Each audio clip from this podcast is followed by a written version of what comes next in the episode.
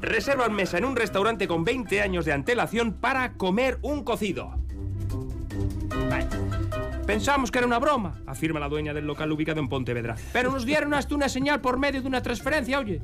Y este pasado sábado cumplieron con la reserva. Veinte años después de hacerla, las cuatro amigas se reunieron en el restaurante para catar el famoso puchero que preparan en la localidad gallega de Lalín, dando buena cuenta del mismo. Se chupaban los dedos, rebañaban con pan, con la lengua y hasta las servilletas. Por las barbas de Rajoy que no vi cosa igual nunca.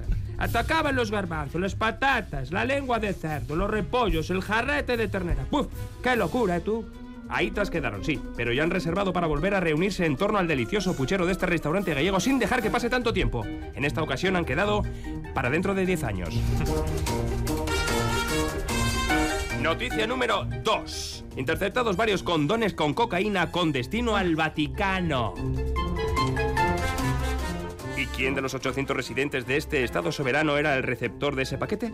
Teniendo en cuenta que la inmensa mayoría son religiosos y religiosas, estarían más interesados en el uso del contenido del continente, o sea, en consumir el polvo blanco o el látex para otro tipo de polvo. El caso es que las autoridades están siguiendo la pista del envío procedente de Sudamérica. Hasta el momento hay dos sospechosos que permanecen encerrados en sus celdas, no en la cárcel, en sus respectivas habitaciones, pues son curas de la orden Pulvis Sumus et in Pulverin Revertum. Polvo somos y en polvo nos convertiremos. A las preguntas que se les formulan desde el otro lado de la puerta solo responden con un Polo advocatus. Quiero un abogado. Noticia número 3. Deposita en la urna 200 euros al confundir el sobre del voto con el del regalo de un bautizo. ¡Ay, mi arma! ¡Qué contrariedad! lamentaba el padrino aludiendo al parné. Encima se han llevado mayoría absoluta. Añadía en un comentario más ideológico que crematístico. Por supuesto que intenté recuperarlo, pero me dijeron que hasta que no abriese la urna la 8, nanay. ¿Y qué le doy yo a los padres de la criatura a mediodía? ¿Un vale? El tira y afloja de la presidenta de la mesa con el padrino del bautizo no duró demasiado. Yo intenté convencer a la mujer de que podía extraer el sobre con la punta de mi navajita, que yo con la faca me manejo bastante bien, pero que ni por esa. Tampoco accedió a que fuese la mano inocente de una criatura de 5 años que acompañaba a su progenitor a votar el que sustrajera el sobre en cuestión. ¡Nah! Que tuve que darle el voto como regalo de bautizo. Era para más país Andalucía, que sé que le jode al padre. Noticia número 4. Finge estar en coma durante dos años para evitar un juicio. Una mosca fue la delatora. Su mujer colaboraba en la treta que justificaba su incomparecencia en el juicio por el robo de unas chocolatinas en un supermercado. Si yo le decía que tampoco le iba a caer tanto en caso de ser declarado culpable, explica la esposa. Pero es que es un hombre muy vago, todo le da pereza y por no ir a los juzgados me dijo, sácame unas fotos. Las enviamos como justificante y ya está. Y eso hicieron. El hombre, postrado en su cama y con un respirador, aparentó estar en coma durante dos años, evitando así caer en las garras de la justicia. Que las autoridades no son tontas, José Luis, recordaba la mujer de vez en cuando. Aquí entra en escena la mosca que, posando sus patitas a la nariz de José Luis, le provocó un estornudo y una blasfemia en el preciso instante en el que un supervisor médico visitaba al paciente. José Luis, que te han pillado. Noticia número 5. Atraca un banco para ir a prisión y no tener que convivir con su pareja y le condenan a arresto domiciliario.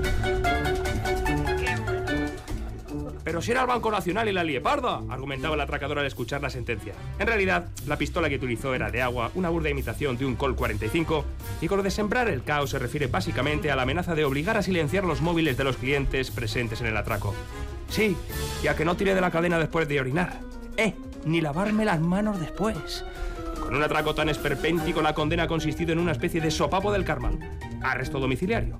Es que no quiero vivir con mi novia y como no puedo pagarme otro piso y ella tampoco se marcha, pues va el tío y atraca un banco, que es lo que se suele hacer para tener hospedaje gratuito, aunque sea en prisión. El atraco fue flojo y la condena liviana, al menos aparentemente, porque antes de tener que convivir con su pareja, hubiese preferido cadena perpetua. Sexta y última noticia.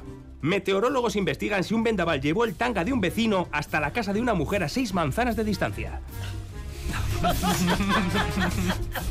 o en realidad, como defiende la parte demandante en el juicio por divorcio, el tanga llevaba incorporado a un señor que resultaría ser el amante de la demandada. Eh, eso ya no es posible, ¿eh? Argumenta uno de los meteorólogos. Me refiero a que un vendaval como el que tuvo lugar el día de los hechos no puede arrastrar a un señor por muy ligero de ropa que vaya. La conclusión de los hombres y mujeres del tiempo puede ser clave para sentenciar si hubo o no infidelidad. ¿Pudo el viento que soplaba con una fuerza de 45 nudos yerbar el tanga de un hombre que colgaba del balcón a una distancia de casi un kilómetro? Los expertos estudian la cuestión con detalle antes de emitir su dictamen. Las caras que pone el jurado indican cuernos. Venga, Rafa. Me decanto por la del Vaticano. La... El No, la Vaticano primera es la mesa. Reserva de mesa. Sí, Sí, Reserva mesa con 20 años de No, antelación. no, he dicho que se el- decanta ¿Se por decanta? ¿Qué dices? Claro. claro. Que se decanta. Charo. Claro. Eso no tone Charo, La ha dicho. Me decanto. Me no por La, la falsa, la segunda. No, no, no. Ah, La segunda. Inter- Conozco algo a Alicia y creo que pueden ser capaces de eso. Y más. Interceptados varios Charo, condones con cocaína. Charo, tú, Pues yo me quedo con la de la reserva. de 20 años. Reserva mesa con 20 años de antelación.